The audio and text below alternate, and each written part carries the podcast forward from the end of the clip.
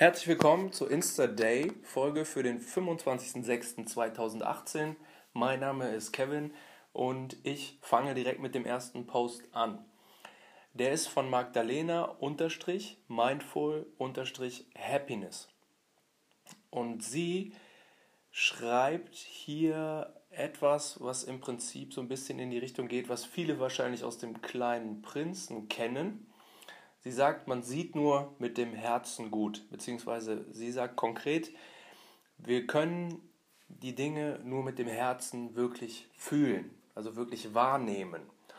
Und das Schöne ist, sie belegt das auch noch wissenschaftlich, was natürlich immer auch noch mal ein bisschen die Glaubwürdigkeit beziehungsweise äh, die Glaubwürdigkeit hochsetzt und es leichter macht für unseren Verstand, bestimmte Dinge zu akzeptieren oder als Fakten zu akzeptieren.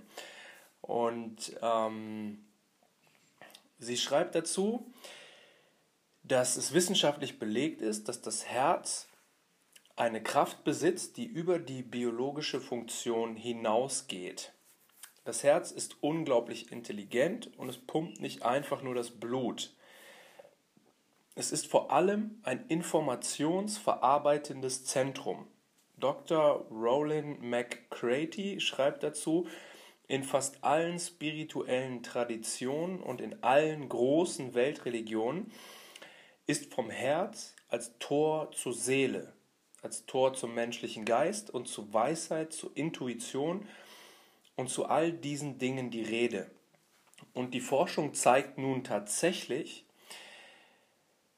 dass die Religionen die ganze Zeit recht hatten die Herztätigkeit reagiert und verändert sich vor der Gehirnfunktion. Das Gehirn reagiert erst in dem Moment, wo das Herz ihm ein messbares Signal sendet. Und ja, ich finde das eine sehr ja, schöne ähm, Information wusste ich so auch nicht, also dass dazu wissenschaftliche Forschung tatsächlich betrieben wurde. Ich bin immer davon ausgegangen oder ich gehe auch davon aus, dass das Herz im Prinzip tatsächlich in erster Linie unsere Seele repräsentiert. Also das Herz trägt sozusagen diese ganze feinstoffliche Information, die wir sozusagen als Seele mitgebracht haben. Und möglicherweise ist auch unsere Aufgabe oder Aufgabe ist immer so ein hartes Wort, also das, was wir uns ausgesucht haben, was wir hier machen wollen, als Plan oder als unser Beitrag zum großen Ganzen, zur Heilung oder zur Wiedervereinigung der ursprünglich einen, dann irgendwann getrennten Seelen. Und jede Seele kommt quasi hierhin und überlegt sich, ich möchte meinen Teil dazu beitragen, dass wir am Ende in der Zukunft, wann immer das sein wird, wahrscheinlich sehr, sehr lange, also sehr, sehr weit in der Zukunft, dass wir am Ende dann wieder alle vereint sind. So wie wir wahrscheinlich schon mal alle vereint waren, ganz, ganz, ganz, ganz, ganz lange in der Vergangenheit und wie wir dann wieder alle vereint sind. Das schneidet natürlich jetzt das Thema Zeit an. Gibt es überhaupt eine Zukunft? Gibt es überhaupt eine Vergangenheit? Würde jetzt aber hier viel zu weit führen und bin ich ehrlich gesagt auch nicht so im Thema, dass ich da jetzt viel zu sagen könnte. Ähm, aber wir halten fest, das Herz ist quasi der Ort, an dem am ehesten die Seele zu verorten ist in unserem Körper und auch die Intuition, also das, was wir sozusagen ohne irgendwie es erklären zu können, ahnen, wissen, mitbekommen. Ähm, ist dort verortet. Und die großen Weltreligionen haben uns das immer schon gesagt.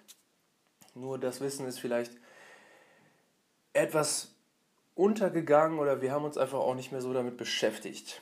Auf jeden Fall, die Wissenschaft fängt an, sich wieder damit zu beschäftigen und es kommt mehr und mehr wieder in unser Bewusstsein, dass wir in erster Linie auch Seelen sind, die in einem Körper manifestiert sind ich kann nicht 100% sagen, ob das so ist, aber das ist ja sozusagen das, was man immer wieder hört. Und es wäre auch das Logischste, dass quasi die Seele ewig lebt, wiederkehrt, Erfahrungen macht, bestimmte Prozesse durchläuft und dann wieder dahin geht, wo wir alle herkommen, an den Ursprung zurück. Wäre aber zu diskutieren, wenn es da andere Meinungen gibt, gerne in die Kommentare. Ich ähm, denke, dass der Wachstumsprozess und der Bewusstwerdungsprozess vor allen Dingen auch ein Prozess des Austauschs ist zwischen Menschen, zwischen Menschen und der Natur, Austausch im Generellen, aber vor allen Dingen natürlich auch der Austausch mit Menschen, unter, Menschen untereinander. Und deshalb, wie gesagt, ich bin dankbar für jedes Feedback und für jeden Kommentar. Ähm, der nächste Post, auf den ich eingehen möchte, der heißt Lichtimpulse oder beziehungsweise der, das Profil heißt Lichtimpulse. Und hier ist eine Karte gepostet worden und die Überschrift dieser Karte ist Vergebung. Auch ganz, ganz zentrales Thema in meinen Augen, weil Vergebung, es gibt in dem Film Into the Wild von Sean Penn ähm, ein Zitat, wo eine Figur, die sich in dem Fall Ron nennt, ähm, und ein älterer, erfahrener Mann ist, der sagt zu diesem jüngeren Reisenden Christopher McCandless, als die beiden sich unterhalten, dass wenn er vergibt, oder er sagt ganz konkret, wenn, wenn du vergibst, dann liebst du. Das würde ja bedeuten, wir müssen uns fragen, was genau vergeben wir und was genau ist quasi das, was die Liebe ja dann offensichtlich blockiert. Und ich meine die Erfahrung gemacht zu haben, und man kann es auch immer wieder lesen, oder beziehungsweise ich, ich glaube, dass es vor allen Dingen unterdrückte Emotionen sind, die unsere Liebe blockieren. Das Schwierige daran ist, dass genau diese unterdrückten Emotionen ähm, mit dem oder vom Unterbewusstsein unterdrückt worden sind in einer Situation, in der wir nicht in der Lage gewesen wären, mit dieser Emotion umzugehen. Also das heißt in einer sehr schwerwiegenden, emotional auffühlenden, traumatisierenden Situation. Und das Unterbewusstsein entscheidet sich dann in dem Moment und sagt, okay, ich lasse diese Emotion nicht in das Bewusstsein dringen, weil mein oder der Mensch würde in dem Fall nicht damit arbeiten können, er würde damit nicht umgehen können. Vieles davon passiert natürlich schon in der Kindheit, wenn wir bestimmte Prozesse erkennen, bestimmte Dinge erkennen. Zum Beispiel, meine Eltern lieben mich nicht wirklich. Oder meine Eltern haben keine Zeit für mich. Meine Eltern sind ähm, eigentlich nur mit sich beschäftigt. Solche Dinge. Wenn wir die wirklich in unser Bewusstsein eindringen lassen würden als Kind, wäre das fatal.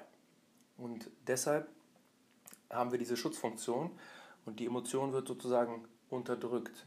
Dadurch wird allerdings eine ursprünglich positive Energie, also eine Plusenergie, zu einer unterdrückten, gegenteiligen Energie, also einer Minusenergie, einer negativen, einer destruktiven Energie. Und Vergebung meint im Prinzip den Prozess, diese negative Energie, also die genau in ihr Gegenteil verkehrte positive Energie, wieder in positive Energie umzuwandeln, indem wir quasi durch die Emotion, die dahinter liegt, nochmal durchgehen. Ich glaube, dass genau das Vergebung ist. Und das ist der Schlüssel. Und wie Ron gesagt hat, ich weiß leider den Nachnamen gerade nicht, wenn du vergibst, dann liebst du.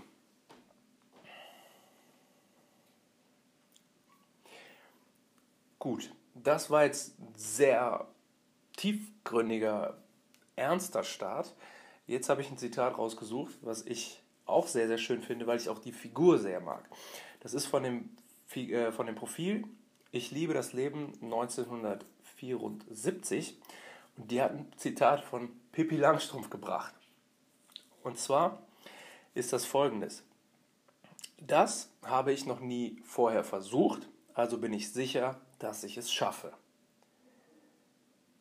Und diese Aussage repräsentiert für mich auf jeden Fall auch diese Art, die ich an Pippi Langstrumpf so mag. Und Pippi Langstrumpf ist voll in ihrer Kraft. Die schert sich überhaupt nicht darum, was andere von ihr denken. Die ist unfassbar stark, unfassbar reich. Das heißt, sie ist wirklich mächtig. Und aus dieser Macht heraus hat sie natürlich eine, also aus der Macht, aus dieser Stärke heraus, hat sie eine, eine vollkommene Gelassenheit und gleichzeitig hat sie ein großes und ein gutes Herz und tut quasi Gutes und hilft allen Leuten, wo sie nur kann. Und deshalb mag ich diese Figur Pippi Langstrumpf sehr, sehr, sehr, sehr gerne und habe hier auch dieses Zitat ausgewählt. Als letztes äh, für heute ein Post von Master Mindset unterstrich Sprüche oder Spruche. Ähm, und zwar ist es folgendes: Es ist ein Zitat von Marie Ebner-Eschenbach. Und die sagt: Andere neidlos Erfolge erringen sehen, nach denen man selbst strebt, ist Größe. Und das ist auf jeden Fall ein Punkt, wo ich persönlich auch definitiv ähm, nachvollziehen kann, was sie da meint, weil ich das Gefühl kenne, was ja im Prinzip eine Form von Neid ist oder eine Missgunst, ist jetzt so, das sind komische Worte, aber ich glaube, dass es irgendwie in dieser Form ein Gefühl ist, wenn man sozusagen selber nicht hundertprozentig in seiner Spur ist, der Kompass sich noch nicht hundertprozentig ausgerichtet hat auf das, was das absolut individuelle Lebensziel ist.